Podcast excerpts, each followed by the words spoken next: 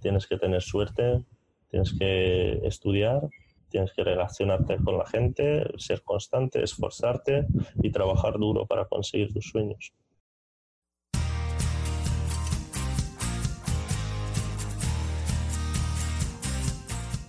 Bienvenido al podcast de Basketball Insights, un programa en el que nos adentraremos en los entresijos del baloncesto y descubriremos los trucos, técnicas y estrategias que los entrenadores de éxito siguen para hacer crecer a sus jugadores y equipos y obtener mejores resultados para que así tú puedas mejorar el rendimiento de los tuyos, sin olvidarnos de sus historias y de las de cualquiera que ayude a hacer más grande el mundo de la canasta cada día, con Millán Cámara y J. Cuspinera.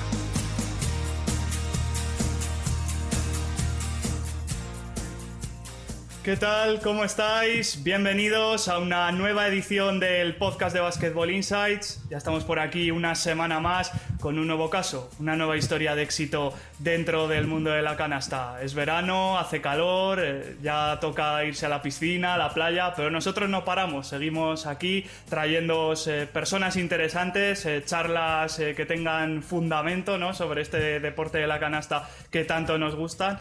Y el invitado de esta ocasión, al que os presentamos ahora, llegó a España a los 15 años, desde su Hungría natal. Entonces no lo sabía, pero acabaría quedándose en nuestro país unos cuantos años para empezar a trabajar en base a cumplir su sueño, ser entrenador de baloncesto. Pasó ocho temporadas aquí como ayudante y primer entrenador eh, en categorías de formación en Alicante, tanto en la Fundación Lucentum como en distintos colegios y escuelas, y en 2017 volvió a Hungría, en concreto a Debrecen. Allí ha sido ayudante del primer equipo del DEAC de, de Sandor Berengi, de la máxima categoría. También ha dirigido a su equipo sub-23 esto la primera temporada. La temporada que ha terminado hace poco mantuvo estos cargos y además estuvo al frente de los equipos sub-20 y universitario, con tres medallas incluidas, un bronce en la Copa Húngara con el primer equipo y dos platas, una sub-20 y otra universitaria. Tampoco hay que olvidar que ha sido ayudante en la selección nacional sub-14 de Hungría. Y a partir del próximo curso le llega un reto apasionante, que es ser el entrenador jefe del primer equipo en el club que le ha cogido desde que volvió a casa. Y todo esto que os hemos contado sin haber llegado aún a los 30, así que yo creo que vamos a disfrutar y aprender mucho con la historia de Adrián Kovacs. ¿Qué tal, Adrián? Bienvenido. ¿Qué tal? Eh, muchas gracias, es un placer estar aquí. Además, Adrián es oyente del programa, que ya esto empieza a ser habitual entre los últimos invitados, o sea que mejor que mejor. ¿Qué te parece El, podcast? Siempre que pueda y tenga un, un, rato libre, como has dicho, el año pasado llevé muchos equipos eh, mucha carga de trabajo, pero siempre que pueda intento seguir el programa. La primera pregunta, que quizá es la más importante, cuéntanos, eh, ¿por qué decidiste ser entrenador?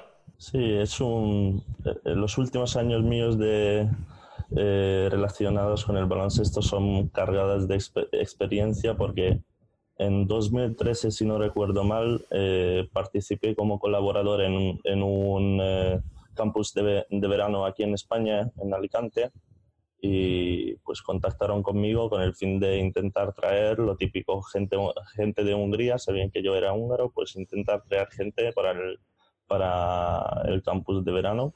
Y bueno, de, conseguí, conseguí traer algunos jugadores y así, de esa manera, colaborar con ellos y participar en el campus.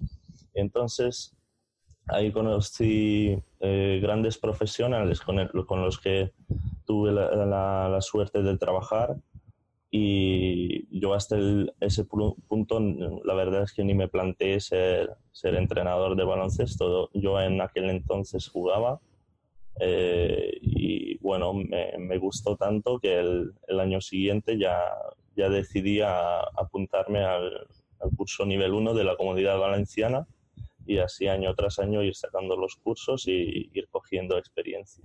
Por lo que comentabas, España surgió en tu vida un poco de casualidad. No sé qué fue el, cuál fue el motivo principal que te llevó a hacer las maletas y a cumplir tu sueño aquí en nuestro país. Sí, es una anécdota, digamos, graciosa porque yo con 15 años, pues adolescente, tu padre te hace una bromilla de vete de casa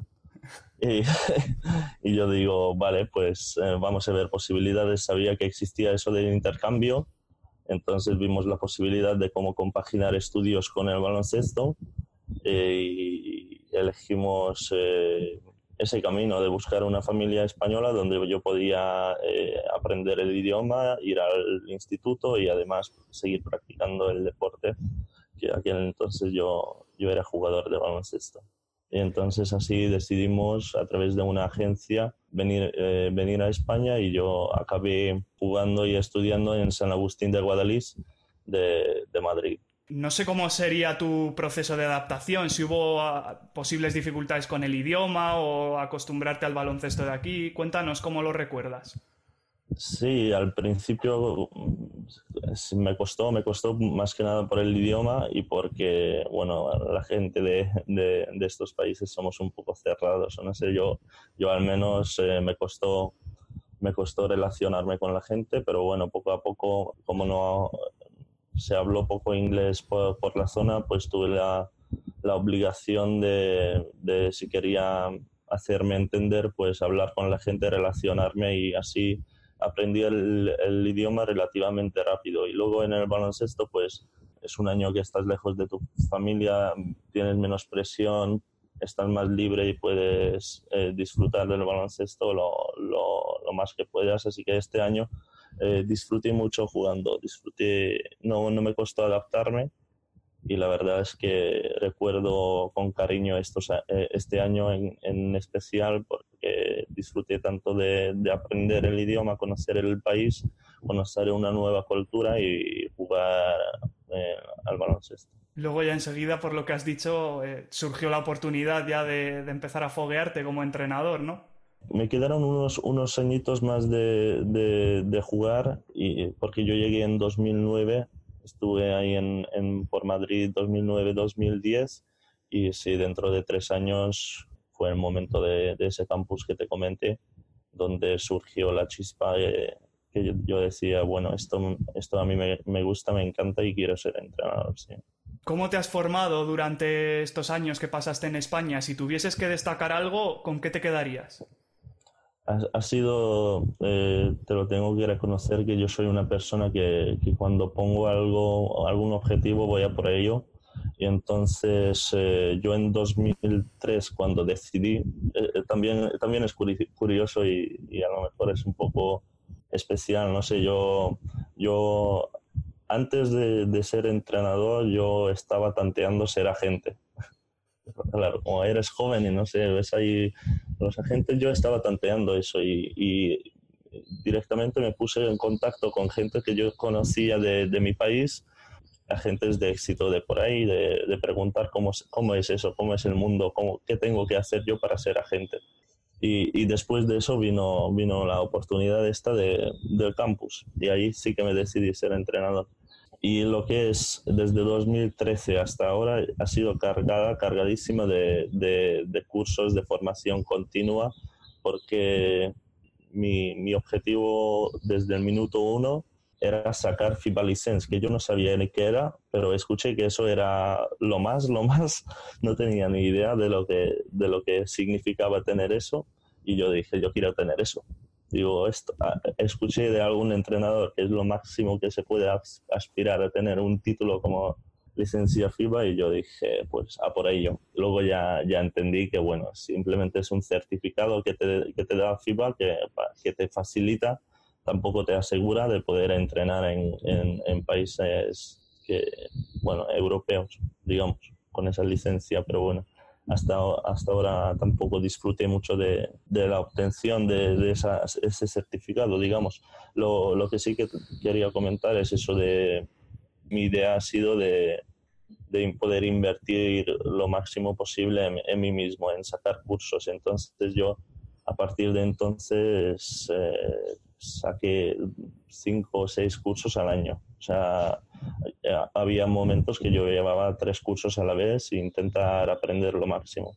Yo en 2014 me inscribo al primer nivel, en 2015 me inscribo al segundo y creo que en 2016 ya, ya sacó el, el superior y a partir de ahí todas las posibilidades que tenía de J, prácticamente yo estuve con J en, en todos sus cursos, más eh, varios, varios cursos que, que voy haciendo día tras, eh, semana tras semana.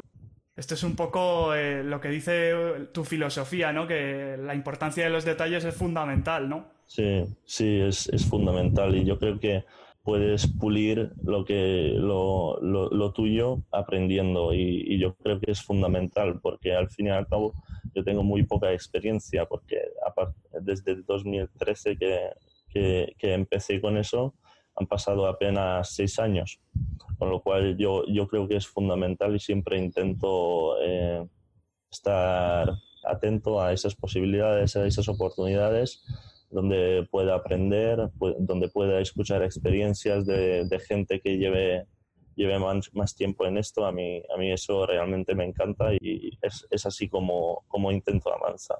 De todo lo que has aprendido en este tiempo, ¿a qué dirías que le das más valor? Siempre las eh, destaco, destaco mucho las experiencias.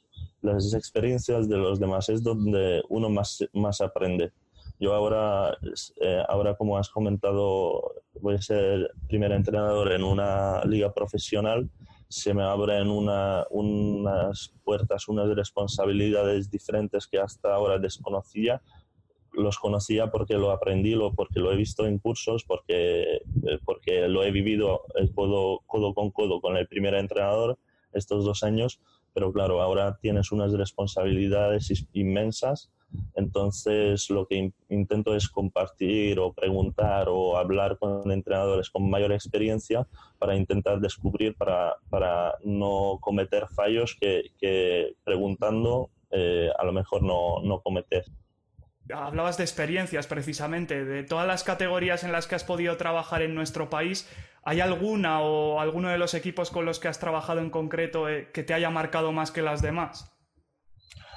Sí, he trabajado muchísimo con niños, porque claro, es como todos empezamos y, y, a partir de mi segundo año como, como, entrenador, había en los, en los dos últimos que yo estaba en España, llevaba muchos equipos, o sea, tanto en el primer año eh, como en el, en el último, llevaba muchos equipos escolares de pequeños y uno que me marco en especial es el equipo, el último año mío en, en Lucentum con el cadete B, de, cadete de primer año. Eh, ahí disfruté mucho porque este equipo ha sido mi primer equipo en cuanto a, a primer entrenador, un equipo ya más serio, digamos, un equipo cadete. Y ahí disfruté mucho, aprendí muchísimo y la verdad es que nos lo pasamos bien y sigo manteniendo contactos con esos chicos, los intento seguir y la verdad es que ha sido un punto en, mi carrera deportiva importante donde ha sido cargada de experiencias y de, aprendizaje. estuvo muy importante para mí este, este año. Cuando a uno le toca estar en varios equipos a la vez, como ha sido tu caso, ¿Qué hace para no volverse loco, para tener las cosas claras en cada uno de ellos? Es muy complicado, eh, pero soy una persona que le encanta eso. Yo me siento realmente bien y, me divierto y, es mi pasión estar sobre la pista. Entonces es eh, un poco lo que tuve que aprender es, salir de un sitio y cambiar el chip, porque no siempre todo es perfecto y, claro, los, los, niños lo notan al, fin y al cabo. Si tú no has tenido un buen entreno o has tenido algo en el, en el anterior y llegas ya como medio cabreado o, afectado, pues lo notan y no lo entienden. Entonces eso, eso ha sido muy importante de poder aprender, de aprender de cómo, cómo manejar esa situación de cuando un entrenamiento termina y llega el otro, pues son otras prioridades, otro tipo de trabajo, otro tipo de metodología quizás que tengas que, eh, que, porque el salto de Benjamín a es súper diferente, no tiene nada que ver prácticamente, tiene, tiene cositas que son comunes, pero eh, pues ese cambio de mentalidad de ir de un sitio al otro, pues es lo que, lo que más me costó al principio, pero luego yo creo que conseguí llevarlo bastante, bastante bien. Y cuando el técnico es apenas unos años mayor que sus jugadores, que también te habrá pasado, ¿le cuesta menos integrarse o llegar al grupo? Pues mira, eh, me, cuesta, me, cuesta menos. Me cuesta menos integrarme. Yo creo que es, es bonito. Este último año que, que trabajé con el, con el equipo sub-23, que hay que saber de ese equipo que era el equipo sub-23, sub-20 y, universitario. Tenemos, tuvimos un grupo de, de chicos de la edad sub-20 a, a sub-23 que jugaron tres competiciones. Tuvimos veintipico chavales y ellos jugaron tres competiciones diferentes. Y claro, yo, yo les sacaba pocos años al fin y al cabo, sacaba cinco, cinco, cinco años, tenía en la, en la en la liga universitario yo podría haber estado jugando por, por mi edad. Entonces tuve varios, varios chicos de mi edad y yo creo que es eh, buscar y adaptarse a la necesidad de cada jugador, ayudarle a conseguir su objetivo y dando lo que, lo que ellos necesitan, se llegan a compromisos y se llega, yo eh, la prensa después de nosotros conseguir el, la medalla de, de, plata en, el, en, la competición eh, sub-20, tanto árbitros como, como, como, la gente que estuvo ahí, eh, destacó y nos felicitó por la energía positiva que transmitíamos. Yo creo que es, esto ha sido, esto, esto nos marcó mucho durante estos dos años de que éramos una, una, piña al fin y al cabo y, y, es el, yo creo que es el secreto de nuestro éxito de, de, de esto, eh, de, estos dos últimos años, porque, porque nos veía la gente jugar y, y es que éramos uno sobre la pista. Y, y no, no ha sido complicado, porque ahora cuando anunciaron lo, que iba a llevar yo el primer equipo, pues prácticamente como amigos todos mis jugadores felicitándome, mandando mensajes, subiendo fotos, pues no, no tuve conflicto. Estos dos últimos años no tuve conflicto así con ningún jugador por, por, por tema de edad, para nada. No afectó nada, incluso ha sido más fácil por tener a alguien tan cercano a ellos. Quizá esa actitud positiva que comentabas es una de las claves que para un técnico joven le pueden venir bien para que le vayan saliendo las cosas, ¿no? Sí, yo, yo lo considero muy importante y cada charla que, que di después de los partidos o, cuando me preguntaron, yo, yo siempre destaqué eso, eso, de que es algo que nos lleva hacia adelante, es algo que nos une, es algo que hace funcionar el, el, el grupo y yo creo que es fundamental, pero yo creo que es fundamental en, en, en eh, todos los niveles. Podemos ver ejemplos de, de equipos donde, donde se nota donde se nota a cualquier nivel que es un grupo unido y al fin y al cabo eso da, eso da resultado. No sé qué otros consejos eh, podrías darles a los entrenadores jóvenes que, que, puedan estar escuchando este podcast, por tu experiencia. Sí, eh, he estado pensando en, en eso antes de, de, de hablar, de, de, lo que podría, de lo que yo podría aconsejar, porque yo, yo esos consejos los busco constantemente de gente con, con, más experiencia, es lo que comentamos antes, es algo que yo busco cuando hablo con entrenadores. Yo en, en lo que creo y en lo que, eh, lo que me ha funcionado hasta ahora es eh, lo principal es, es forman, formarme, es estar constantemente eh, intentando buscar y, y en España los entrenadores tienen la, la suerte de poder disponer de, de, muchos cursos y muchas posibilidades. Eso, por ejemplo, en Hungría no pasa, es muy complicado. Y entonces, eh, quizás por eso tengo yo la suerte eh, de estar ahora o de tener ahora esa posibilidad porque no paro de formarme. Y no sé si los, los entrenadores en España saben ver o apreciar todas las posibilidades que tienen para seguir aprendiendo. Eso yo creo que es un, es un tesoro que hay, que hay que explotar lo máximo posible.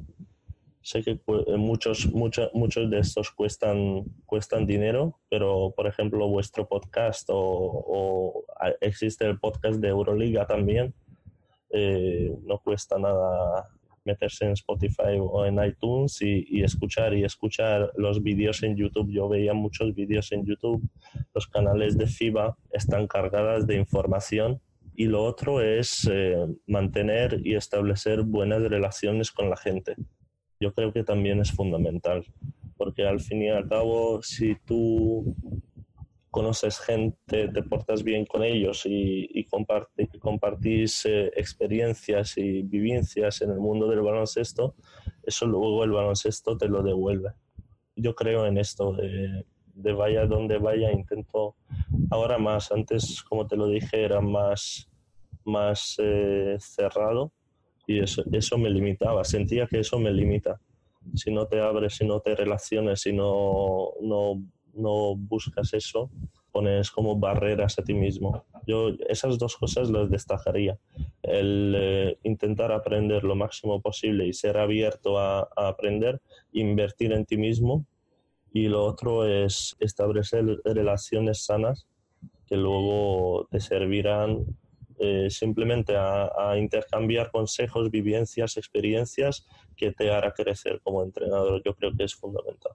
A la hora del tema del aprendizaje, los maestros eh, siempre son fundamentales. E imagino que tú habrás tenido unos cuantos, eh, no solo en España en esas ocho temporadas, sino también en Hungría antes de, ese reto de ser primer entrenador. Háblanos un poco de, gente de la que hayas podido aprender. Sí, yo destacaría cuatro personas. La primera persona quizás es, eh, es la menos conocida, pero me ha marcado mucho el camino. Es, es un entrenador exjugador en, eh, de Hungría que contactó conmigo en 2013 para preguntar sobre la posibilidad de venirse él al campus como técnico para aprender de gente. Un entrenador de 50 y pico años y, me, me, chocó un poco porque él ya era entrenador y quería venir a un campus de chavales aquí a España para seguir aprendiendo. Y a partir de ahí establecimos una buena, una gran amistad y a partir de entonces yo siempre puedo contar con él para, para cualquier duda que tenga, eh, ya sea de baloncesto, de vida, de, de cualquier ámbito de, de, este mundo. Él para mí se llama Laszlo Gal, para mí es un referente y un, una persona que, que me ha ayudado mucho en ese camino. La otra persona también lo conocí en ese campus eh, es eh, Miguel Ángel Zapata, que ahora mismo se encuentra en, Bundesliga, en Rasta Él eh, lo conocí yo en, en, ese campus, pero luego en 2016 tuve la gran suerte de que el equipo cadete lo llevaba él y me pusieron o, o tuve la suerte de trabajar con él durante un año. Y para mí ese año también fue importante en cuanto al aprendizaje. Muchas cosas que, que yo aprendí ese año los sigo utilizando, los sigo eh, en, en, el trabajo del día a día, los sigo aplicando. Para mí ese año que estuve con él, para mí, lo digo siempre, fue un máster. Eh, aprendí muchísimo y ahora estamos en contacto diario, digamos, porque al tener mucha experiencia, pues eh, sé que en cuanto al baloncesto me puede eh, aconsejar muchísimo. Y se lo agradezco un montón porque, porque sin él probablemente tampoco estaría eh, donde, donde estoy ahora. El otro, que tampoco lo va a escuchar, es el, el, primer entrenador que, de, de Hungría, de DEATS. En 2017, nosotros con mi equipo cadete nos invitan a Hungría a un torneo a la ciudad de Debrecen. Y ellos, tanto él y el presidente, visitan los partidos y después de nuestra activación, pues contactan conmigo para que hay un, hay un equipo, el club está en un proyecto interesante, que están en segunda división, con la idea y con la fuerza suficiente para subir a, a primera división y que si eso se eh, si lo consiguen, pues les gustaría contar conmigo como entrenador ayudante. Y entonces a partir de ahí, pues eh, dos años de debate constante con él que me ha hecho crecer un montón, tanto como persona como como entrenador. Me ha ayudado mucho. Y la última persona, eh, hay que destacar a J. Cuspinera, porque aprendí muchísimo de él ya sea en sus cursos ya sea por la disponibilidad que tiene él para todos los alumnos, porque yo la verdad es que no era nadie para J. Cuspinera, al fin y al cabo. Era un alumno y un día tenía una duda sobre una cosa de básquet y dije, J, mira, tengo esa duda. Y dice, toma mi número, llámame y lo hablamos. Y la llamé y lo hablamos. Y a partir de entonces, tanto en lo que es dentro del curso como fuera del curso, sé que si tengo cualquier duda, cualquier pregunta, yo puedo llamar a J y me ayudará y, esos consejos también valen, vale, vale mucho para mí. Al final eh, uno eh, recoge lo que siembra o, quiere tratar a los demás como le gustaría que le trataran a él, ¿no? Sí, sí, efectivamente. Efectivamente yo creo que es muy importante. Es de lo que estuvimos hablando al fin y al cabo de dar y recibir constantemente, dar y recibir.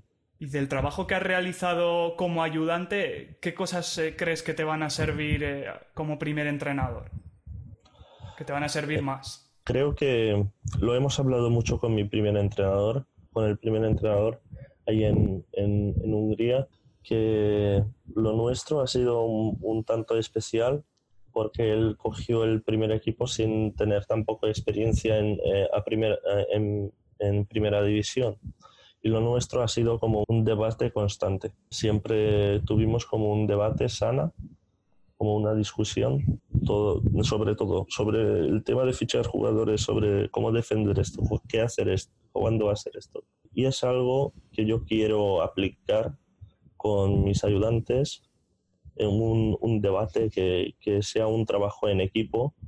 Yo creo que esto lo hemos llevado a, a unos niveles o a un... Eh, eh, no sé cómo decirlo, pero eh, ese trabajo en equipo, lo que, lo que hicimos estos dos años, me ha hecho crecer mucho y yo creo que es algo que quiero llevar para el año que viene, a un, un debate sano con mi, con mi cuerpo técnico, que yo creo que es lo, lo que hace crecer el proyecto, lo que hace crecer al equipo, lo que, lo que ayuda a que esto funcione y que al fin y al cabo eh, lo que todos buscamos es conseguir los objetivos. Lógicamente el salto a primer entrenador de ahora es distinto al que tendrías que dar en su día en formación, pero ¿te costó mucho dar ese salto en su día?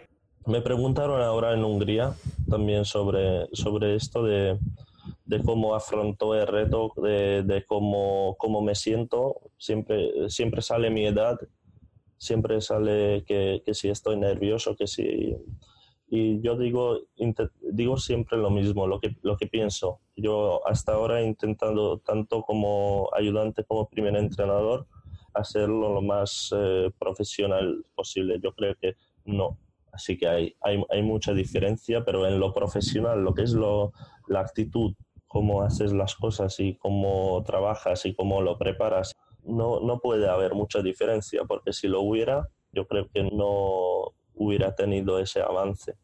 Eh, yo he intentado ser siempre lo más profesional posible, ya sea como entrenador ayudante como, como primer entrenador. Yo creo que esa mentalidad es indispensable, primero para, para hacer un buen trabajo, conseguir los objetivos y ayudar a los, a los chicos que, y al club que ellos consigan los suyos y luego para avanzar.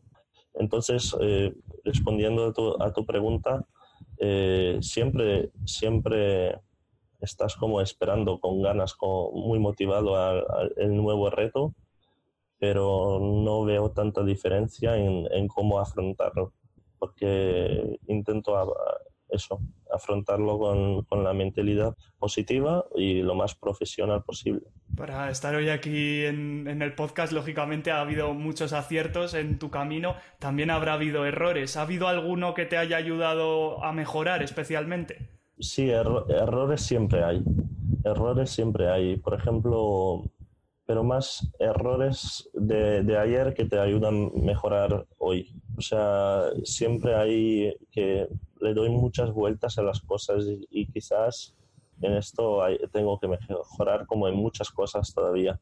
Pero me quedo pensando mucho después de los partidos, me, me quedo pensando mucho después de los entrenamientos y analizar un poco los errores que he tenido yo para intentar mejorarlos y, cambiarlos. Son cosas quizás más técnicas, pero hay también de comunicación, de me he comunicado así con tal jugador y no, no tendría que haberlo hecho, o esas cosas. Pero yo, yo tuve una, como, como, negativo no, no, destacaría hasta ahora, gracias a, Dios, ninguno, pero seguro que lo habrán, eso seguro. Eh, lo que sí es la decisión que tuve que tomar en, cuando me fui a Debrecen, porque valoraba como muchas opciones. He hablado también con entrenadores y al fin y al cabo tomé la decisión que, que creía mejor para mí, porque podrían haberme quedado perfectamente en España y quizás no hubiera tenido esa oportunidad o quién sabe, o lo hubiera tenido después. O yo destacaría ese punto de mi carrera cuando yo decido volver a Hungría que yo antes decía que, que no, no, tengo, no, no volvería. Yo, yo, estoy bien en España, quiero ser entrenador en España y se presentó esa oportunidad y, tuve un mes duro de, de qué, qué pasará si me quedo, qué pasará si me voy, pros y contras y todo lo que puede pasar. Ese, ese, ese, ese es el momento que más me marcó. Cuando, cuando tienes que tomar, tomar una decisión tan importante que puede cambiar tu vida, es, eh, yo creo que es lo que más te, más te marca. Algo negativo es a día a día. Siempre te pasa algo negativo, siempre haces, cometes errores, pero intentas eh, mejorar. Yo creo que es importante reflexionar cada día o cada semana sobre las cosas que has hecho bien y las cosas que has hecho mal para intentar aprender y, y hacer lo mejor posible. Oyéndote responder esta pregunta, eh, queda claro que apostar es una de las partes más importantes para intentar cumplir un sueño, ¿no? No sé si hay algo más que querrías destacar como ejemplo que eres de luchar por un sueño, ir a por él y ahora estar cumpliéndolo. Para mí han sido dos, eh, dos situaciones iguales. Cuando me vine a España y cuando me fui de España. Las dos han sido, han sido han sido como decisiones arriesgadas porque no sabes lo que te espera. Eh, salir un poco de zona de confort que se dice siempre, ¿no? Y es, y es verdad. Yo en Hungría, por ejemplo, cuando me vine a España, yo estuve en, digamos, en el mejor instituto, el más reconocido de, de ahí, de la provincia. Y podría haber tenido, pues, eh, grandes oportunidades ahí en Hungría. Decidí venirme a España y una vez en España, eh, decido quedarme y luego igual se presenta la oportunidad de volver y, también una decisión muy complicada. Entonces, si tienes un sueño, pues eh, hay que apostar por él.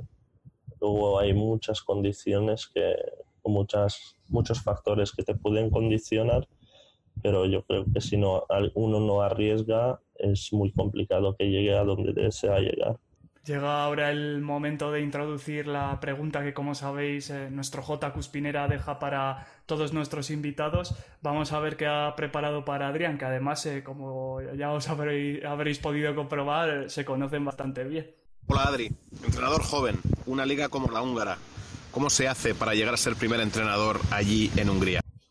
Yo creo que constancia tiene que estar ahí, esfuerzo y trabajo yo creo que esas tres cosas no pueden faltar. Aparte de las dos cosas que dije antes, de no parar de, aprender, de ser inquieto en cuanto al, aprendizaje, de ser como una esponja que dicen los, los padres para descubrir cosas nuevas y el ser, ser buena persona, al fin y al cabo, relacionarte con la gente y aprender de ellos y ser abierto de aprender de ellos yo creo que esas cinco cosas al fin y al cabo que tengo que destacar son, son los que me, me han llevado a ser primer entrenador en Hungría.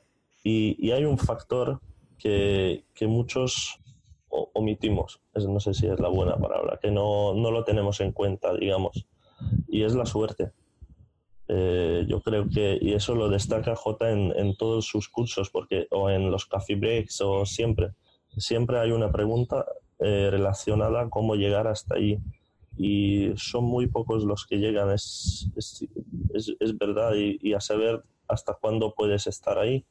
Yo a lo mejor eh, no tengo suerte, digamos, y no, no estoy donde estoy. Hay que tener suerte, hay que, hay que estar en el momento adecuado también, en eh, en el lugar adecuado, en el momento preciso. Son esas seis cosas, yo creo que con, la poción mágica, yo creo que es mezclar esas, esas seis cosas porque tienes que tener suerte, tienes que estudiar, tienes que relacionarte con la gente, ser constante, esforzarte y trabajar duro para conseguir tus sueños. ¿Qué cosas del baloncesto de formación crees que te van a aportar más en lo que es el baloncesto profesional? Em, el, tratar con la gente gana mucha, mucha más importancia quizás, porque, porque estoy consciente de que yo llego ahí con 26, 25, 26 años y tengo un debate interno sobre esto de eh, yo quiero ayudar a los jugadores. Mi idea es aportar algo para cada jugador que tengo y es así todos los años. Algo que, que le pueda servir para en, en, en, su, en su vida profesional, ya sea o en su vida cotidiana. Y, es un debate interno, por ejemplo, ¿qué le vas a decir o qué puedes aportar o qué, con qué le puedes ayudar a un jugador veterano que ya ha visto mucho más que tú? Y, yo creo que es, es, es lo bonito de, de esto, de, de, intentar ayudar a conseguir sus objetivos. Al, al, fin y al cabo de eso se trata. Conseguir objetivos. Ellos tienen una serie de objetivos, el club marca una serie de objetivos y tú tienes tus propios objetivos. Pero si tú les ayudas a ellos, con eso le ayudas al club, pues ayudarás a ti mismo a conseguir esos objetivos. Y yo creo que lo que más protagonismo ganará, que ha sido importante hasta ahora también, pero ahora lo será más, es cómo tratar con la gente. Eh, llevarlo, eh, eso será, yo, yo pienso que eso será lo, lo más importante quizás. Luego ya en lo, lo, profesional, o en, en lo técnico, en lo, que son los entrenamientos, yo creo que quizás hay que ir más al grano, en, cosas eh, más concretas con ellos, pero yo creo que es eh, el trabajo eh, constante y el tra trabajo diario eh, se, irá, se irá definiendo a, sí mismo. Pero el trato con las personas es algo que, que, es muy difícil aprender, que lo vas aprendiendo con los años, que lo vas aprendiendo interactuando con ellos y el ver lo que les puedo dar a cambio de o para conseguir sus objetivos.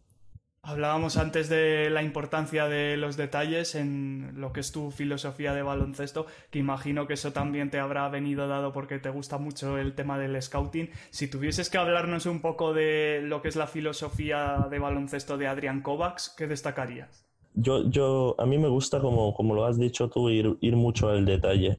Y lo he visto con los años con los pocos años que llevo entrenando que luego los jugadores eh, se agradecen. Cuando tú, por ejemplo, trabajas técnica individual y vas muy al detalle y descubrís, descubres junto al jugador cosas que a lo mejor él no se fijó y para él son importantes y son cosas mínimas que pueden mejorar su juego, pues lo, lo agradecen mucho.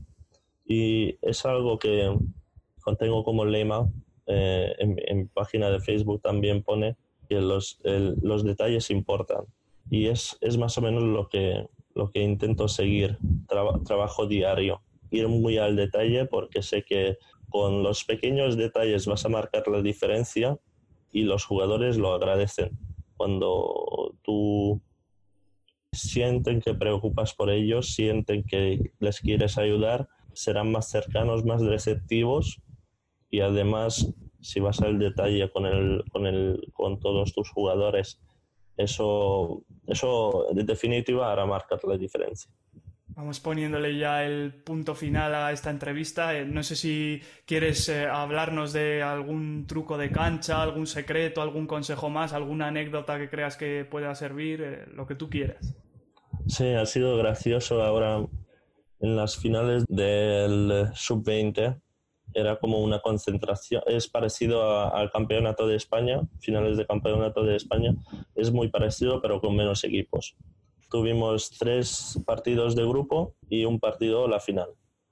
Y tuve la, la, idea de hacer algo gracioso porque teníamos un poco de presión encima y para quitar leña al fuego pues eh, estaba pensando en, en a ver qué hacer para quitar un poco de esa presión.